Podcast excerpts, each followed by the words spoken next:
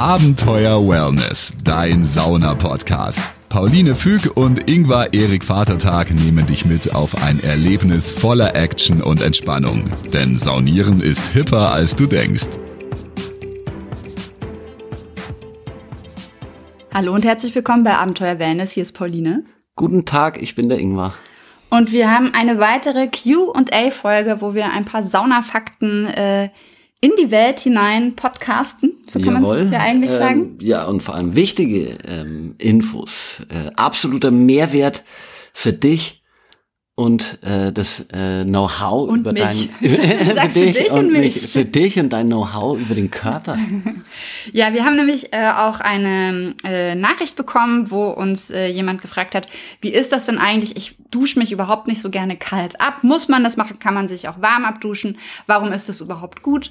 Und äh, jetzt kommt die Folge dazu und äh, wir was wollen. bringt das? Muss was, man das machen? Sollte man es machen? Und was passiert, wenn man es nicht macht? Und was passiert, wenn du es nicht machst? Ähm, Gefahr, äh, Gefahrenquelle Dusche. Oder was passiert nicht, wenn du es nicht machst? Äh, richtig, es gibt, es gibt ja Duschmuffel auch, regelrechte Duschmuffel.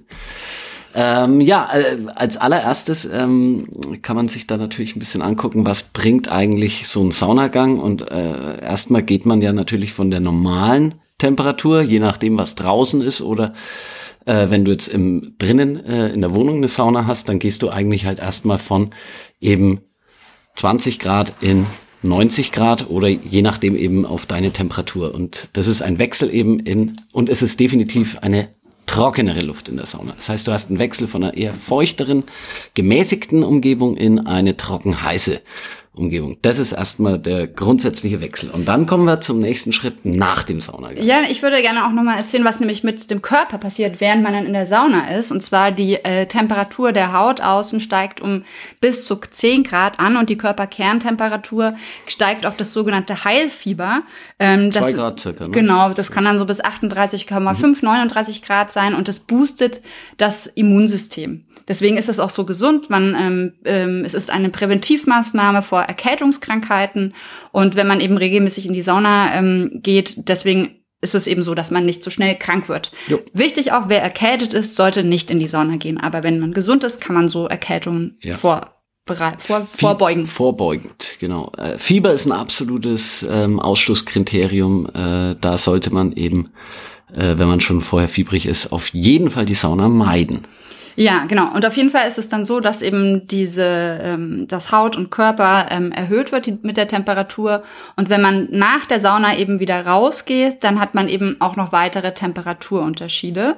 Und die kann man einfach verstärken, indem man sich kalt abduscht. Und Ja. was passiert mit diesem Temperaturunterschied, Ingwer? Aber, und das ist genau auch dieser Schlüsselsatz, den wir als äh, Sicherheitshinweis ähm, mittlerweile noch viel ausführlicher in der Sauna vor jedem Aufguss mit dazu sagen. Und ich kann es ja mal jetzt direkt zitieren, weil ich sage dann immer, Saunameister Ingwer Ganz sagt, wichtig ist, nach dem Saunaaufguss erstmal den Organismus über die Lungen abkühlen und danach in der Wohlfühltemperatur abduschen, wenn du Lust hast. Wenn du dich kalt abduschen möchtest, starte bei den Füßen und arbeite dich dann hoch zum Kopf.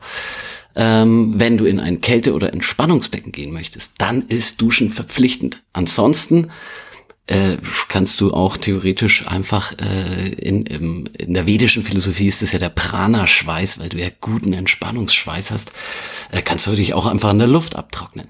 Und auch abkühlen. Also abkühlen, genau. gerade im Winter, wenn man im Winter aus der Spitzkabine rausgeht und man hat draußen 0 Grad, hat das denselben Effekt, wie Ja. wenn man sich kalt abduschen würde. Und ähm, wir empfehlen wirklich immer erstmal auch eine Runde zu gehen, um den Kreislauf zu stabilisieren, ähm, um über die äh, Lunge eben abzukühlen und danach zu sagen, okay, gehe ich, äh, gehe ich noch duschen oder nicht? Ich gehe duschen, ich dusche lauwarm dann. Ich auch. Denn äh, ich bin so ein Blasenentzündungskandidat und mir ist das einfach zu kalt. Äh, dann immer kalt abzuduschen, das ist nicht immer mein Ding. Das mache ich vielleicht mal im Sommer, wenn ich ein bisschen Abkühlung noch brauche. Aber eigentlich ist es wirklich so, ich dusche lauwarm, Ingwer auch. Ja. Ähm, und dann ist es einfach, also es gibt ja zum Beispiel auch immer mehr jetzt auch äh, Leute, die so die Wim Hof Methode machen. Äh, Wim Hof ist ein Niederländer, der ähm, Kältetherapie entwickelt hat. Und wer das so richtig krass macht, das sind dann auch äh, die Leute, die eben wissen, welche krassen Effekte das hat und wie man das Immunsystem boosten kann. Und wer eben sagt, hey, ich will mich daran gewöhnen, kann das ruhig auch machen mit diesem kalt abduschen. Und wer aber sagt, hm, lieber lauwarm, ist es vollkommen okay, wenn ihr euch nur lauwarm abduscht. Es ist, glaube ich, wirklich eine individuelle Wohlfühlgeschichte. Und da ist es das spannendste Abenteuer, selber rauszufinden, was einem am besten tut. Sowieso und ist ja bei Sauna alles das, was dir gut tut. Also es zwingt einen ja auch niemand lange in der Hitze zu sitzen, wenn man merkt, oh, es ist mir zu heiß und es zwingt einen auch niemand kalt abzuduschen, wenn man ja. merkt, oh, es ist mir zu kalt. Und ich sag mal so, der schlechteste Saunagang ist der, den du nicht machst. Ja, ganz genau. Und aber was ist eben der Effekt, ähm, weshalb man sagt, dass man tendenziell erstmal über die Lungen abkühlen soll und nicht gleich eben diesen harten Kontrast von eiskaltem Wasser drüber, weil ähm, dein Körper ja äh, generell eigentlich aufgeheizt ist.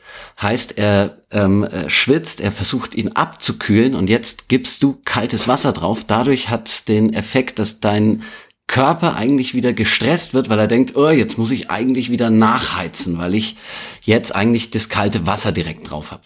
Und deswegen sagt man tendenziell erstmal äh, sanfter. Ist es, ist es die sanftere Methode, aber wenn dir es wirklich so viel Spaß macht, kurz über die Lungen abkühlen, um den Kreislauf zu stabilisieren und dann eiskalt abduschen und mach's. Es gibt ja auch so Menschen, die sich dann so einen Eimer mit kaltem Wasser, wo man so eine Strippe ziehen muss, ah, drüber Das, das ist überhaupt nicht meins und es wird auch immer empfohlen, ähm, vom Herzen weg mit dem Abkühlen anzufangen. Deswegen sagt man das eben auch erst am rechten Fuß bis zum Becken, dann linke, linker Fuß bis zum Becken, rechter Arm, linker Arm, weil das einfach für den Organismus am besten ist. Ja, aber den generellen Effekt des ähm, äh, Heiß-Kalt-Wechsels, äh, den kriegst du eben auf jeden Fall auch, wenn du eben nur lauwarm duscht, weil der Kontrast immer da ist. Genau. Und wenn es dann eben Winter ist, dann hat man eh sein Zwischenkaltding. Und das ist zum Beispiel auch das, was in Island in den heißen Quellen passiert. Man sitzt drin, die Körperkerntemperatur wird erhöht und dann ist man in Island eh bei seien drei Grad draußen, wenn nicht noch, oder minus drei Grad. Das haben Ingwer und ich jetzt quasi auch erlebt. Und ähm,